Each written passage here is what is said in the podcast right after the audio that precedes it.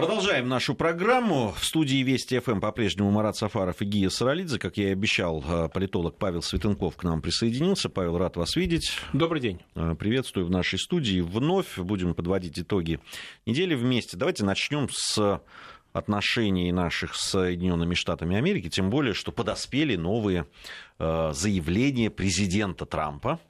У меня есть ощущение, честно говоря, что доля троллинга вот э, в тех его словах, он присутствует постоянно.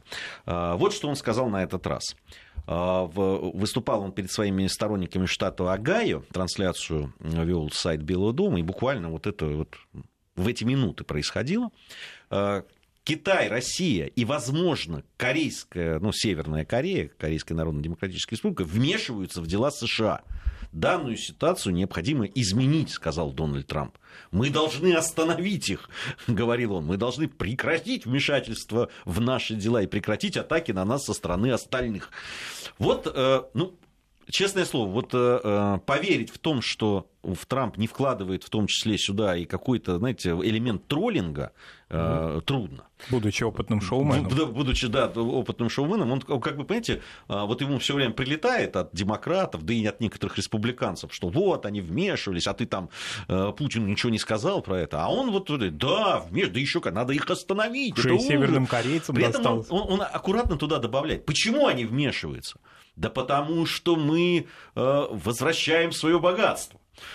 мы повышаем темпы роста экономики, вводим таможенные пошлины против них, а они, конечно, вмешиваются. То ну, есть это реакция этих стран на успехи Соединенных Штатов Америки. Конечно, понимаете? конечно. Ну, э, есть старая аппаратная поговорка, что если проблему нельзя решить, ее нужно возглавить.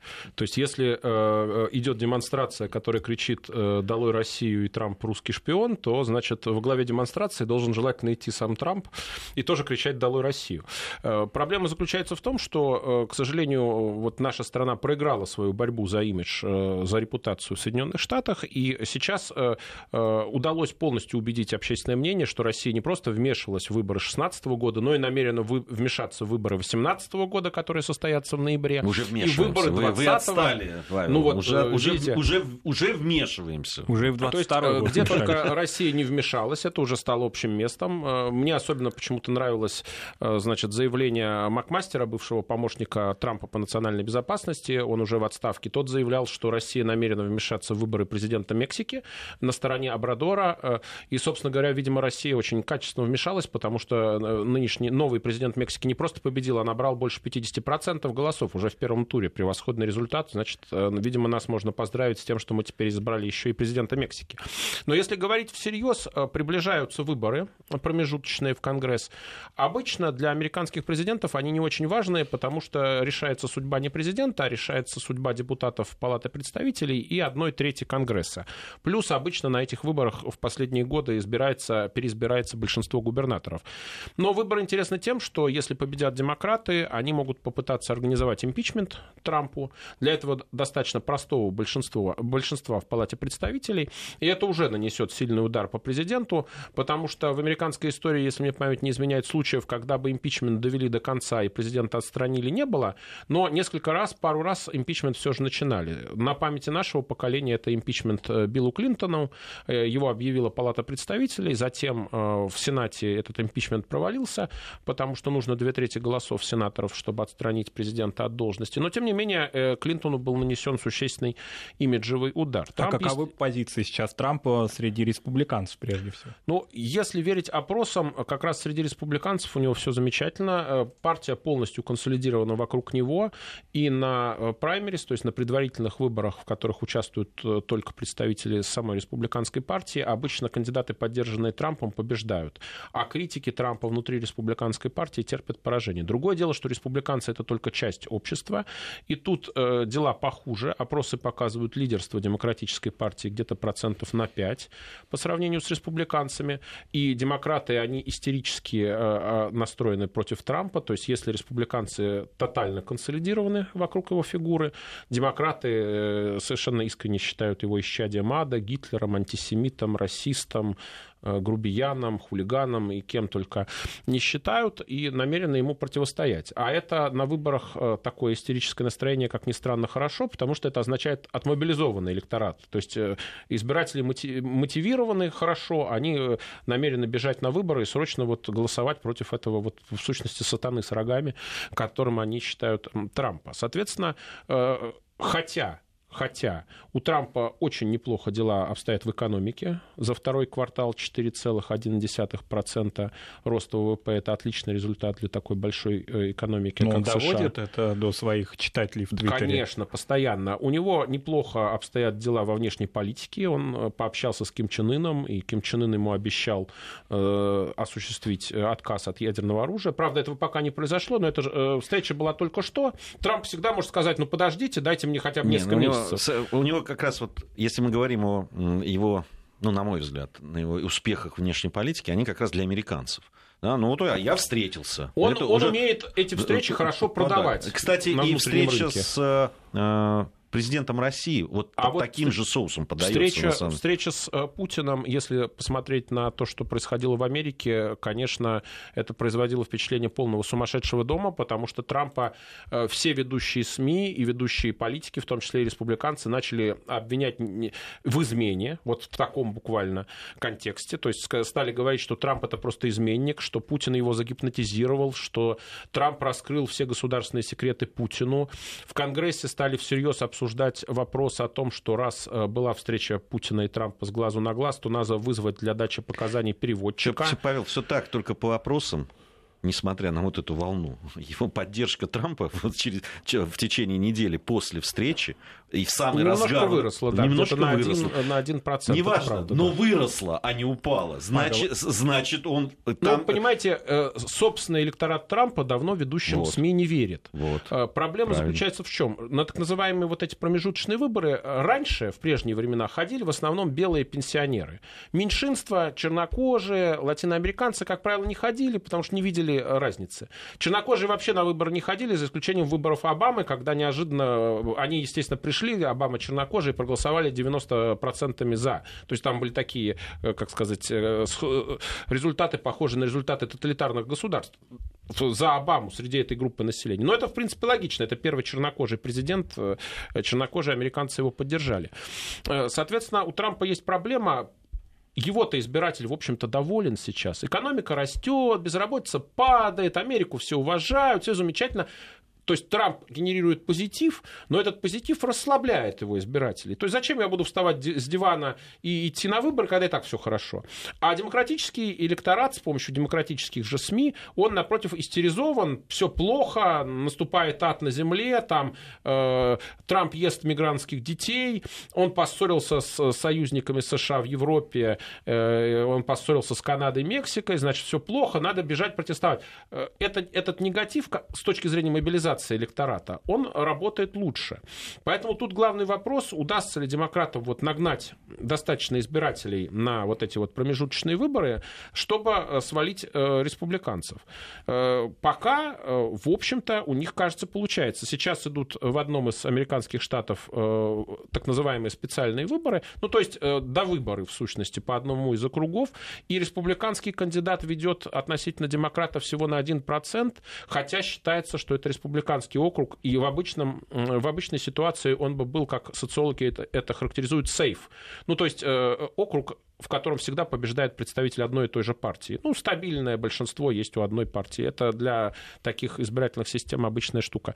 То есть э, базовая проблема состоит в том, удастся ли Трампу мобилизовать своих избирателей, чтобы они все пришли, чтобы они все проголосовали за республиканцев, и будет ли достаточно э, вот этих вот трампистски настроенных избирателей для того, чтобы преодолеть э, сопротивление демократов. Ну, все будет зависеть от округов, конечно, и там от расклада сил. Я думаю, что как раз ну, и это подтверждают многие э, политологи и американисты, что э, ну, те люди, которые голосуют за Трампа, э, даже их нельзя назвать республиканцами, потому что не все республиканцы голосуют за Трампа.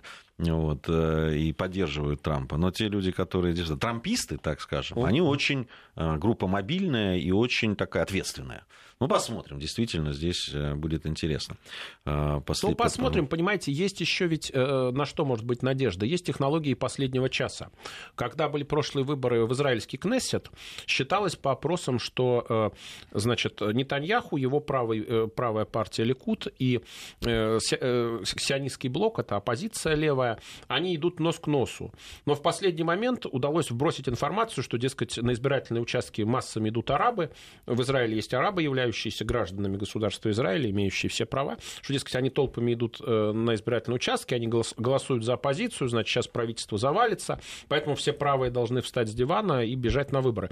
Нетаньяху удалось с помощью вот этого вброса в последнюю минуту мобилизовать свой электорат и выиграть э, с таким разрывом, что э, он сформировал комфортное большинство, он сейчас премьер-министр. Но здесь еще роль играл то, что все-таки у Натаньяху были возможности мобилизовать СМИ то, чего у Трампа, ну, к сожалению, никак не удается а, сделать. А, ну, понимаете, республиканский электорат довольно очевидно не верит э, СМИ мейнстримным, считается, что они просто все, все продались демократам, что соответствует истине, и поэтому э, Там право очень... используют социальные сети, используют не, не только, не только, на самом деле, я, э, ведь мы, когда мы говорим про мейнстрим, мы имеем в виду такие, да, ну, то, что называется федеральные СМИ, да, там общ, общенациональные. Э, это действительно им не верят. Другое дело, что очень популярные в Соединенных Соединенных Штатах Америки местные СМИ. Иногда это маленькое там, телевидение или радио городка, там, где 20 тысяч населения. У них есть своя там это. И они очень популярны. Они смотрят свои программы про свою э, значит, общину, про свои проблемы и так далее. А вот там очень многое зависит от того, кто контролирует. Причем вот э, те самые а, штаты, где в основном э, электорат Трампа, там как раз очень вот эти местные радиосети и телесети очень сильны. А, ну, потому что это вот одноэтажная Америка, которая интересует интересуется жизнью именно своего городка, а не там, что происходит в Сирии там, или еще где-то. Или в Нью-Йорке. Например. Или в Нью-Йорке, ну, да. Прав, прав, прав, левые в Америке захватили ведущие мейнстримные да. СМИ, это очевидно. Они а смотрят правые, свое, да. Э, они э, хороши э, в радиопрограммах, радиостанций много правых, и в социальных сетях. Собственно, э, э, прекрасным СМИ является Твиттер Трампа. Да. Трамп через этот Твиттер постоянно генерирует информационные они поводы все, чуть ли не они все каждый подписаны. день. Все, все вынуждены его комментировать. Твиттер вот. Трампа сопоставляет сопоставим по мощи с CNN, это ведущая Точно. мировое СМИ. А, там целое телевидение. Он, он ведь об этом, кстати, очень много говорят. Э, и социологи по этому поводу уже чуть ли не научная работа. Ведь он с помощью своего твиттера который вот стоит ровно сколько стоит, да, его там, э, э, его смартфон, а, он противостоит целой огромной машине, вот там CNN и не только CNN. Э, это удивительно. И фактически он... объявляет свой твиттер народным, поскольку он заявляет о том, что он будет комментировать и объяснять Ну да, вот сегодняшнее, Его, сегодняшнее его заявление, что мой твиттер это, собственно, такая политинформация. Я вам рассказываю про то, что не рассказывают там это, и, рассказываю, что на самом ну, деле Все правильно, это отличная возможность, потому что это обращение напрямую к избирателю. То есть зачем вам эти посредники? В лице CNN, э, Fox и других крупных мировых СМИ, когда я сам все, все вам расскажу.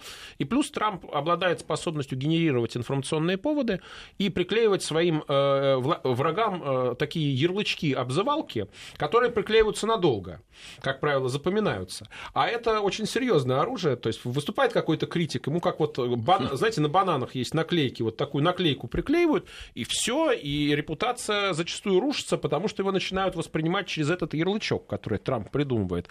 Этот э, э, сенатор Уоррен, э, это дама э, крайне левых взглядов, она в свое время э, Трампа активно критиковала, а был, была найдена подробность в ее биографии, что она где-то, чтобы я уж не помню, то ли на работу устроиться, то ли на учебу, э, написала, что у нее, дескать, есть индейские корни у нее на самом деле как э, накопали нет никаких индейских корней, это она сделала, чтобы продвинуться в этой среде левацкой. Он ее назвал Покахонтас, это была индейская принцесса, да, о ней, да. значит, э, есть э, целая романтическая книжка. Ну вот приклеилось к ней это прозвище. И даже не сказать, что это несправедливо, потому что она же действительно сфальсифицировала этот момент в своей Назвался биографии. груздем, значит, будет да. по То есть, э, то есть э, э, Трамп, конечно, он очень умелый информационщик, совершенно блестящий, умеющий сочетать приемы желтой прессы с серьезной политикой. Я хотел бы сейчас отвлечься несколько от Соединенных Штатов Америки. Очень такое событие, которое нельзя не оставить без комментария, это попытка покушения на президента Венесуэлы. А, в которое случилось. Э, многие сейчас пишут, говорят, э, и э, я видел уже видеоролики о том, как это происходило.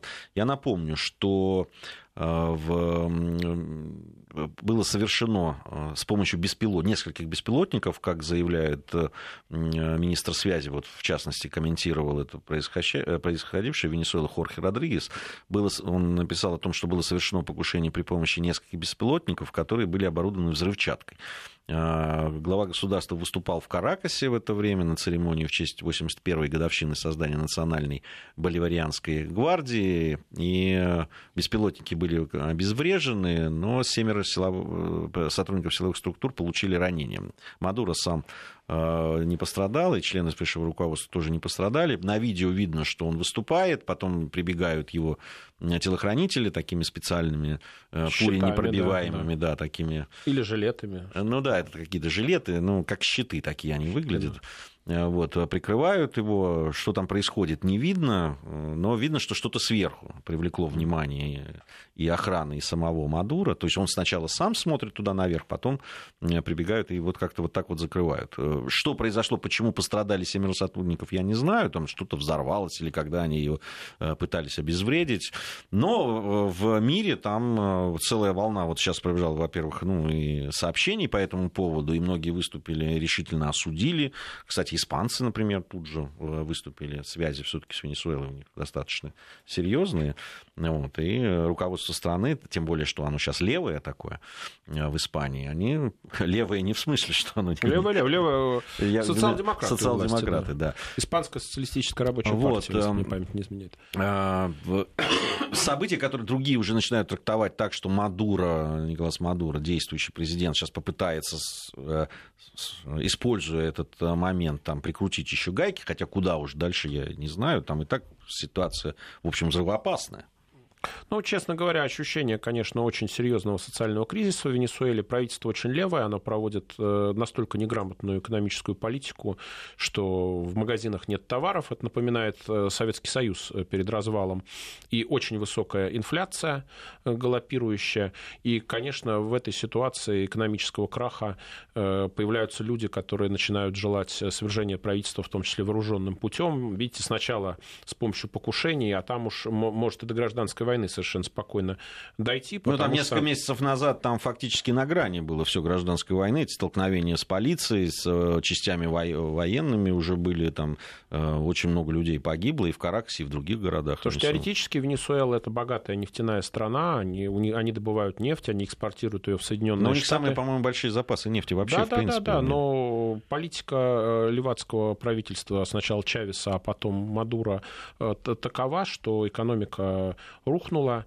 Э, там возник классический в советском стиле, в позднесоветском дефицит в магазинах, там чуть ли не туалетную бумагу они вынуждены из-за рубежа ввозить. Э, инфляция очень высокая. И, естественно, общество долго в такой ситуации жить не может. И, соответственно, я думаю, что это только цветочки, то, что там происходит. Но насколько вот эти оппозиционные Мадуро силы, как он сам, собственно, и заявляет, связаны с Соединенными Штатами? Или все-таки это внутренние причины и внутренние еще со времен Чавеса структуры, которые оппозиционны правящему режиму? Вы знаете, я думаю, что вряд ли они уж тотально связаны с Соединенными Соединенными Штатами, хотя обычно все правые режимы Латинской Америки так или иначе пытаются ориентироваться на США, все военные диктатуры, и противостоять левым. США исторически их поддерживали. Ну, например, в Никарагуа в свое время мы поддерживали сандинистов левых, а правых контрас поддерживали Соединенные Штаты. Но это было еще во времена Рейгана в 80-х годах. То есть я не думаю, что Соединенным Штатам сейчас Венесуэла интересна. Э, при Чавесе она была богата, у нее были деньги за счет высоких э, цен на нефть, и она могла пытаться проводить какую-то свою собственную внешнюю политику, поддерживать Кубу э, и так далее. То есть Чавес был определенным фактором в регионе. Но сейчас очевиден экономический крах, Кубу они поддерживать не могут, и на самой Кубе, как мы видим, уже начинаются реформы в частности, будет введен пост президента и так далее, и так далее. То есть э, там тоже может речь идти о том, что правление коммунистической партии падет или будет демонтировано в какой-то обозримый промежуток времени, и поэтому Мадуро им, скорее всего, просто не интересен. Они, конечно, могли бы его свергнуть, у них достаточные ресурсы и военные, и спецслужбистские, и финансовые, просто не совсем понятно, зачем. Э, Мадуро сейчас дает э, левым силам Латинской Америки, которые всегда были очень влиятельны и популярны, такую антирекламу, что это вот просто может потом на десятилетия служить аргументом. То есть вот будут показывать пальцем и говорить, вот смотрите, вот эти ваши левые силы, вот посмотрите, что, во что они превратили богатую нефтяную Венесуэлу. Э, а непосредственной опасности для США не представлял ни Чавес, хотя я говорю, он, он имел деньги и ввел собственную внешнюю политику в регионе, а Мадуро, тем более ограниченный в средствах, он тем более для них особой опасности не представляет.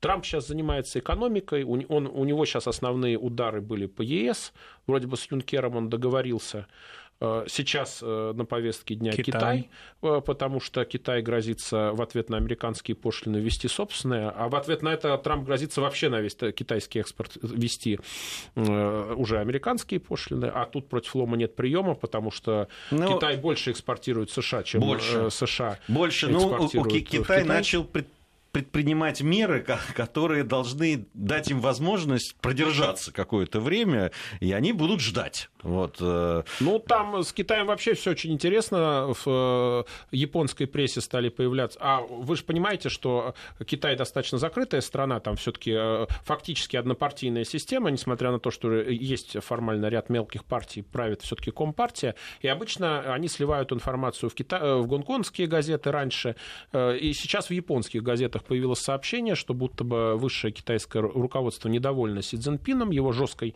э, достаточно конфликтной позиции э, в торге с США. Его, он, потому что э, Си Цзиньпин, он проводит политику такого, как сказать, китайской великодержавности. И, в общем-то, будто бы к нему есть претензии, боятся, что китайская экономика впадет в кризис, а это будет означать и политические проблемы, конечно, тоже. И в связи с этим китайское руководство будто бы планирует на предстоящий предстоящем в августе закрытых совещаниях э, призывать э, Си Цзиньпина к ответу. Другое дело, получится ли это, потому что он опирается нет, на ну, армию. Павел, здесь надо сначала вообще э, понимать, насколько все эти слухи и сливы, ну, которые ну, понятно, там да. это, это, это имеют отраж... под собой как, хоть какую-то... Конечно, эти сливы отражения какой-то там подковерной борьбы, как, ну, по-моему, Черчилль безус... говорил, борьба бульдогов под ковром. Но э, то, что это начинает появляться в прессе, свидетельствует, что все-таки ну, определенные и... проблемы у Си Цзиньпина есть. Я, я думаю, что есть э, определенные дискуссии, э, безусловно, в Китае по поводу того, какую политику проводить э, в связи с том, вот этой войной торговой, которая возникла. И думаю, наверное, есть разные по этому поводу мнения, но все-таки ну, я небольшой китаист в данном случае. Это наших специалистов лучше спросить и экспертов. У нас есть замечательные. Вот, э, но э, все-таки китайское общество, если говорить про общество, оно достаточно националистически настроенное, конечно, ну, то, что я видел, когда туда ездил. Поэтому мне кажется, что они, в, в принципе, должны принимать сторону вот таких ответных мер, наверное. Не знаю. И жесткого курса. И жесткого курса. У нас новости сейчас. После новостей вернемся, продолжим наш разговор с Павлом Светенковым. Недельный отчет. Подводим итоги. Анализируем главные события. 16.34 в Москве в студии Вести ФМ Марат Сафаров, Гия Саралидзе. У нас в гостях а, политолог Павел Светенков. Подводим итоги недели в программе «Недельный отчет».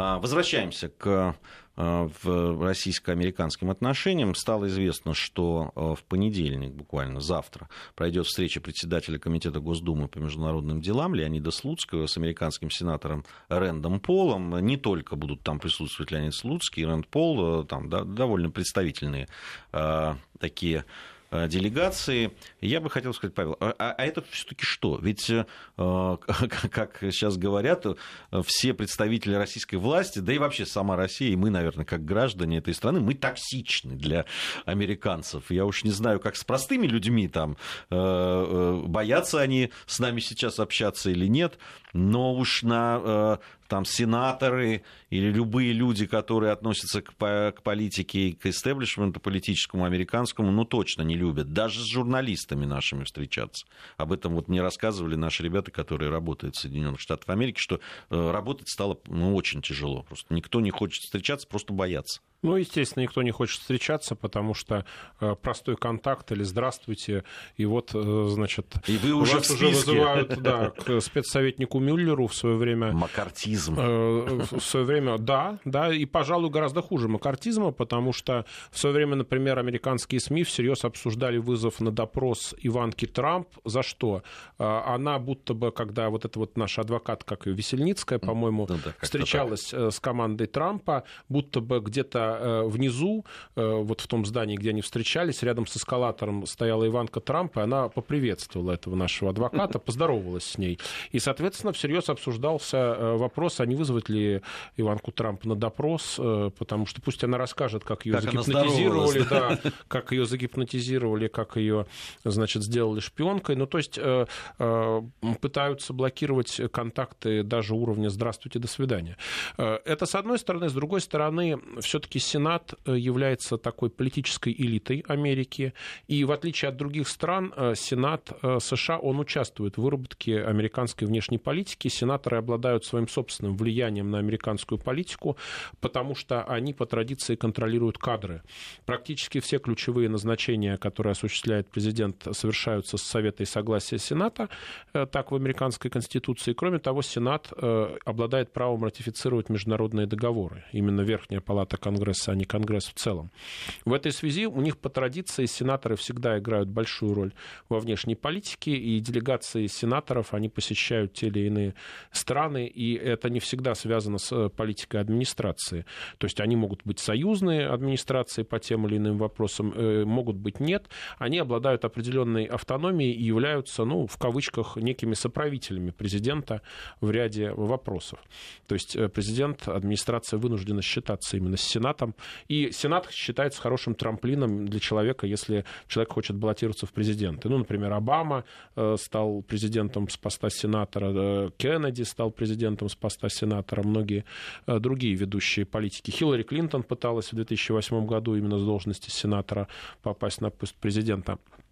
То есть в данном случае э, событие на самом деле позитивное, потому что разговаривать э, с Сенатом надо, с теми сенаторами, которые хотят нас услышать, э, потому что у них есть отдельное право голоса в американской политике, отличное от голоса администрации, и в случае чего влиятельные сенаторы, они могут влиять на позицию администрации.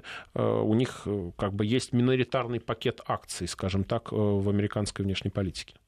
Здесь очень интересно э, ну, сама фигура э, вот Ренда Пола.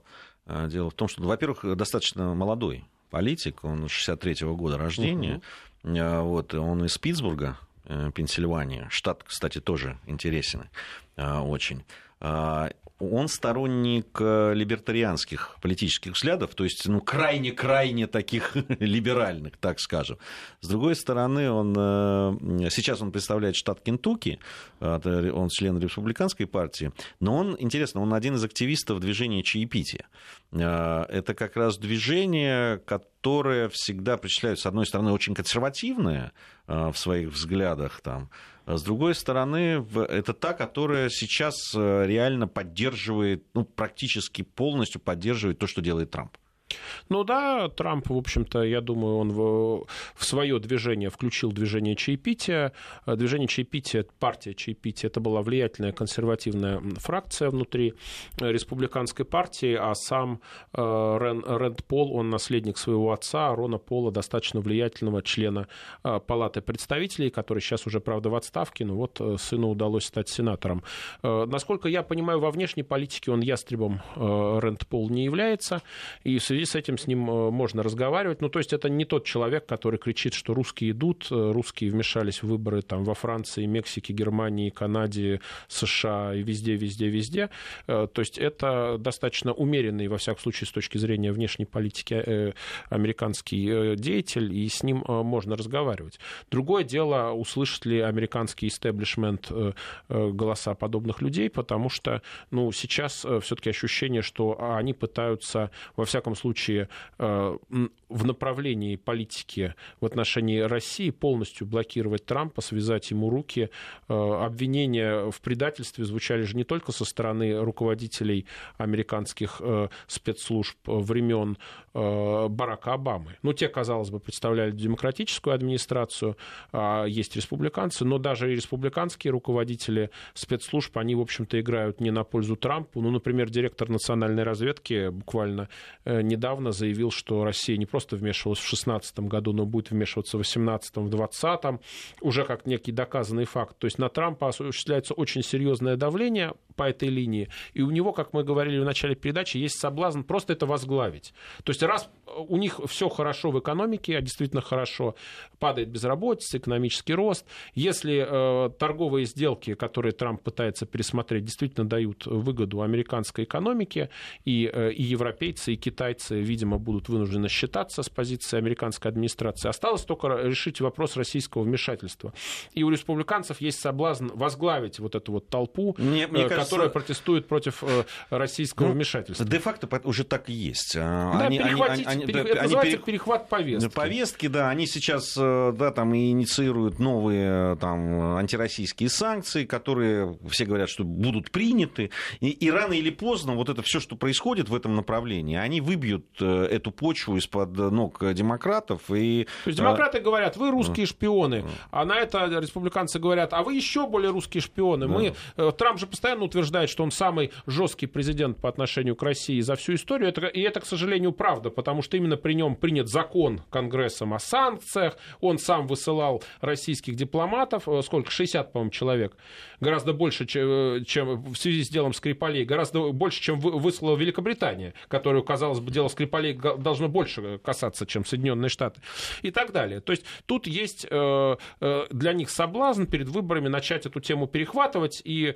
бежать впереди паровоза к сожалению. То есть тут... Ну... Ну, мне кажется, они будут здесь, с одной стороны, они будут Э, действительно и, и, и санкции принимать, и, и риторика будет такая. С другой стороны, вот будут нащ, пытаться нащупывать как э, такими вот... Э, Понимаете, влияние одного сенатора или даже нескольких ну, я, сенаторов я думаю, недостаточно. Это понятно, я думаю, что это будет не один сенатор, и это будут не, не одни переговоры. Ну, С такими как... сенаторами, как Рэнд Пол, считаются. Сенаторы вообще влиятельные люди, но все-таки не нужно преувеличивать. Они имеют право голоса, но в, в ситуации истерии, в ситуации когда все руководство тамошних спецслужб говорит, что Россия вмешивается, спасайся кто может, э, даже Сенат мало что может сделать. Мало что может сделать, но я думаю, что они будут пытаться. И вот как раз то, что вот в разгар этой истерии э, Рэнд Пол приезжает и разговаривает, и, и не только он, э, да, там... Было интервью Киссинджера очень интересное, где он сказал, что раз уж США сейчас избрали своим основным противником Китай, нужно договариваться с Россией. Но это стандарт американской геополитики, мы с вами неоднократно это обсуждали, то есть враждуешь с Россией, мирись с Китаем, враждуешь с Китаем, мирись с Россией. Сейчас основные торговые противоречия у них с Китаем.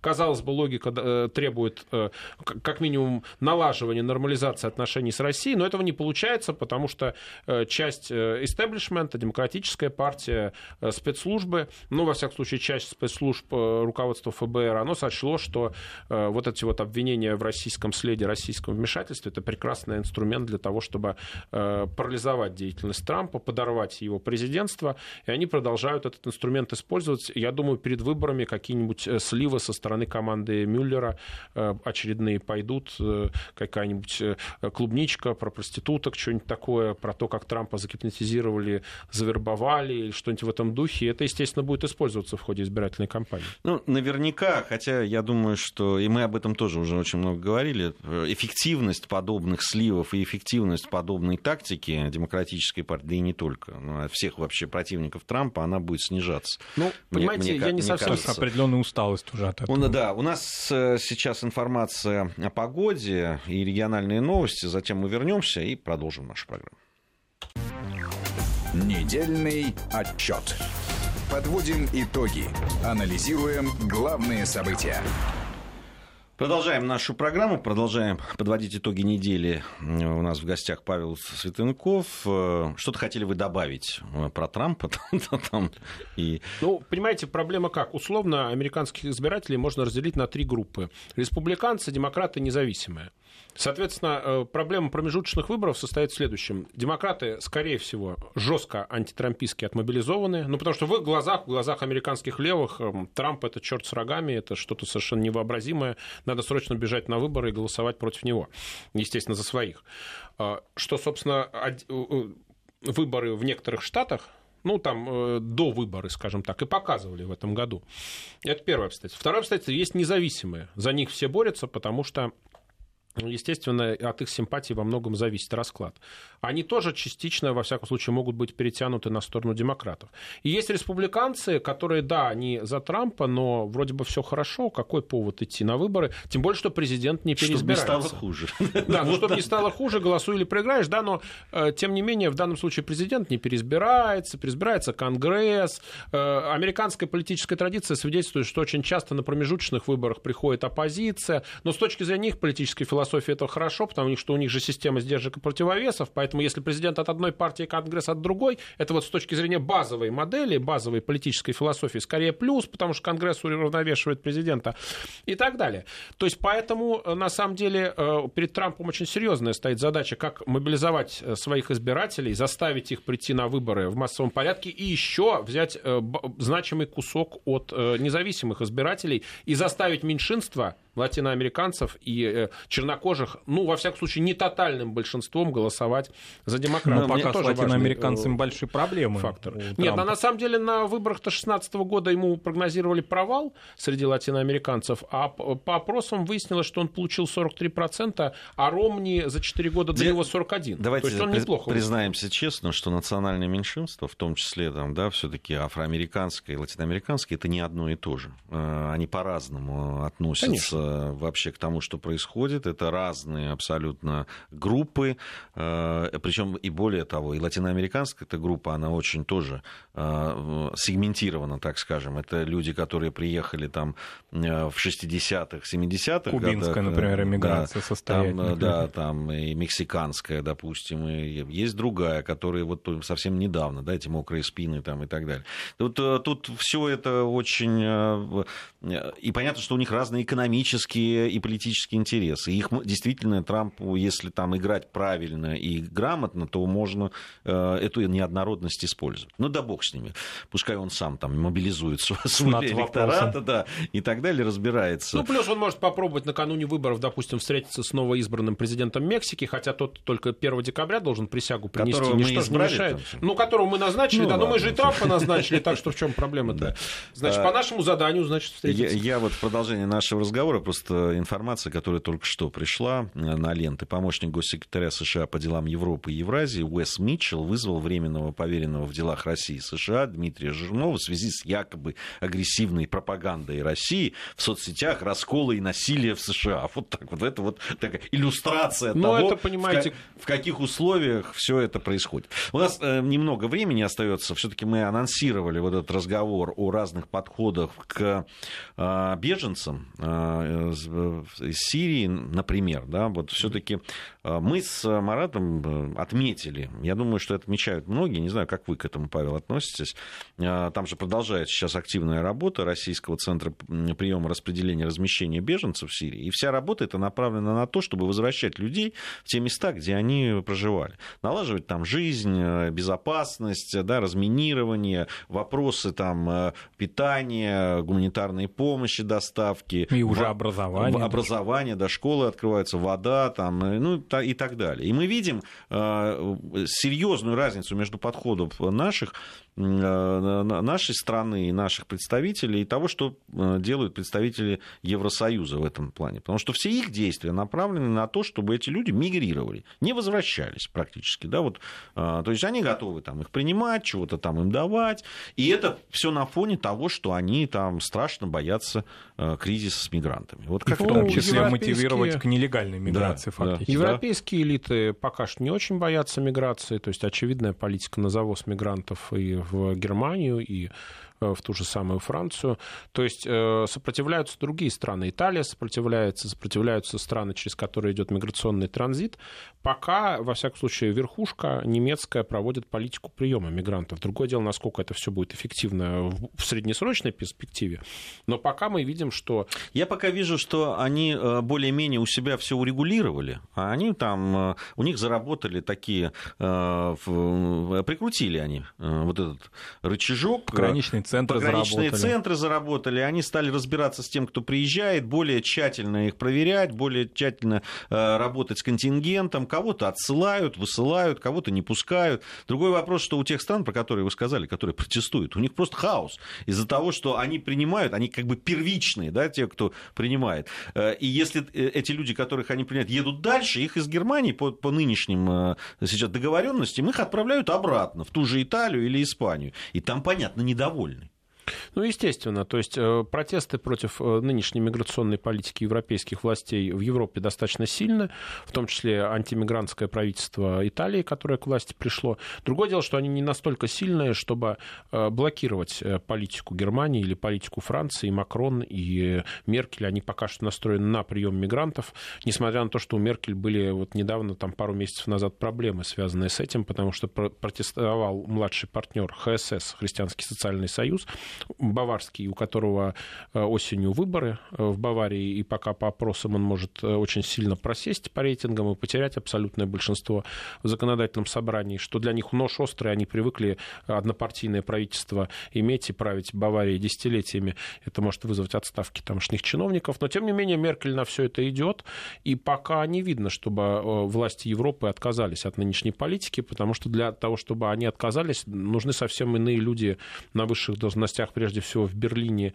и в Париже, потому что именно Германия и Франция определяют политику ЕС, но мы пока этого не видим, пока и у Макрона, и у Меркель позиции достаточно прочные. А изменились ли какие-то аргументы Макрона и Меркель относительно миграционной политики, необходимости ее продолжения? Ее, э, они чуточку ее корректируют, но, по-моему, э, никаких существенных изменений э, не происходит. Есть некоторые ограничения, устражения этой политики, но это, знаете, это просто чтобы продемонстрировать, что что-то делает делается.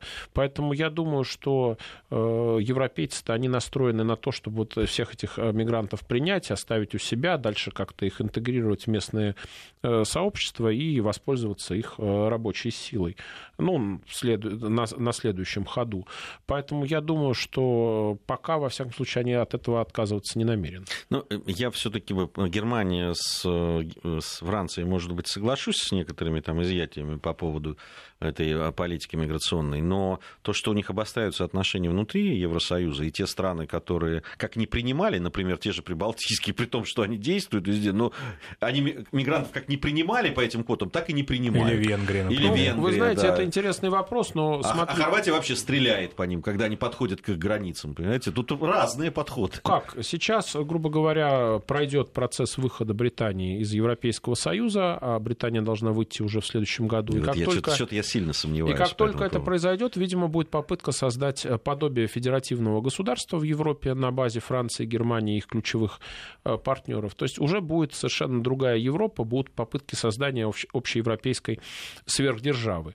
И в преддверии этого европейские власти просто э, тянут время. Те страны, которые не хотят идти в общем фарватере, они в рамках вот этой концепции Европы разных скоростей, они могут остаться за пределами этого супергосударства. То есть восточноевропейская часть ну, да, может то есть Польша не войдет. Войдет, ну, ну, например, э, идея пока в том, чтобы усилить федеративные тенденции в рамках зоны евро поскольку у Польши своя э, валюта, она, естественно, не войдет, она может остаться за воротами и оказаться перед лицом такого нового рейха или такой германо-французской единой это ваша, Европы. Это ваша старая теория. Ну, так это я старая ее теория, знаю. да, конечно. Я ну, ее, да. Вы ее продвигаете. Вот. Соответственно, да, идея Соединенных Штатов и Европы, она вполне себе я, жива. Я вижу, я вижу очень серьезные проблемы на этом пути. Но мы с вами ну, несколько раз уже по этому политики, поводу... они хорошие бюрократы, они могут... Э, ну, вот как общая европейская Европейскую Конституцию провести не удалось, на референдуме во Франции и в Голландии она провалилась. Приняли Лиссабонский договор, то же самое, но в более мягких формулировках. Планировалось учредить должность министра иностранных дел, например, а учредили там верховный представитель. Ну, все-таки оставались в границах все-таки сильно мало что решающий вот Да. этот самый в- э, э, этот самый А представитель. Они работают в духе, э, как сказать, каплет э, камень точит. То есть, если мы посмотрим на масштабах э, десятилетий, да, вот за последние 20 лет, то, естественно, идет консолидация ЕС, э, централизация. Просто она идет очень медленно, и на- нам кажется, поскольку мы как бы внутри этого процесса, что ничего не происходит. На самом деле, это, грубо говоря, черепаха или улитка, да, но она движется все-таки, она Тут- движется тут к намеченным цел- а, целям. Вот я бы вот я согласен, что движется, согласен, что медленно. Вот не согласен с тем, что она движется к намеченной цели. У меня есть ощущение, что вот в процессе этого движения э, а, как-то вот цель, которая была там, она настолько медленно движется, что она постепенно там, я не знаю, Сдвигается в другую сдвигается в сторону. другую сторону. Да. Но это Ну, мое. Посмотрим, сейчас мое- посмотрим. Британия выйдет, а Британия была главной Вот силой, один. которая ставила палки в колеса европейскому единству, европейской централизации. Франция и Германия могут попытаться, значит, Здесь вот, Павел, еще один оставшись вопрос. одни, по поводу, продавить. По поводу выхода. Я вот тоже тут... Федерализм. по- пока я не вижу того, что э, она выйдет, или на каких условиях она выйдет и так далее.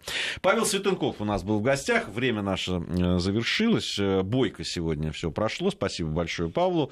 Спасибо. Э, Спасибо вам. Впереди у нас э, программа э, «Наш 20 век».